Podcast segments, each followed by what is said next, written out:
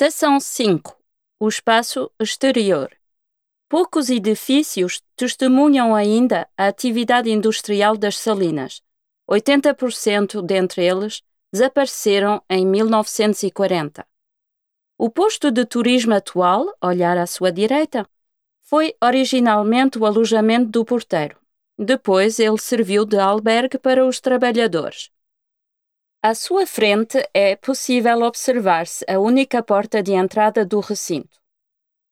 O edifício de evaporação, no qual estamos, guarda as caldeiras, graças às quais se evaporava a salmoura. O sótão, localizado no seu prolongamento, atualmente o museu, foi utilizado para armazenar e condicionar o sal. A comercialização do sal foi organizada dentro de um raio de 200 km em torno de Salins, contando-se também com a Suíça.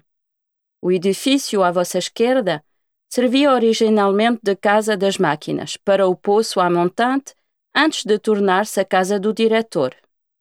O estacionamento atual era um grande espaço de circulação e de estocagem de cinzas e de carvão. Convidamo-lo agora a seguir a visita e encaminhar-se para a estação 6,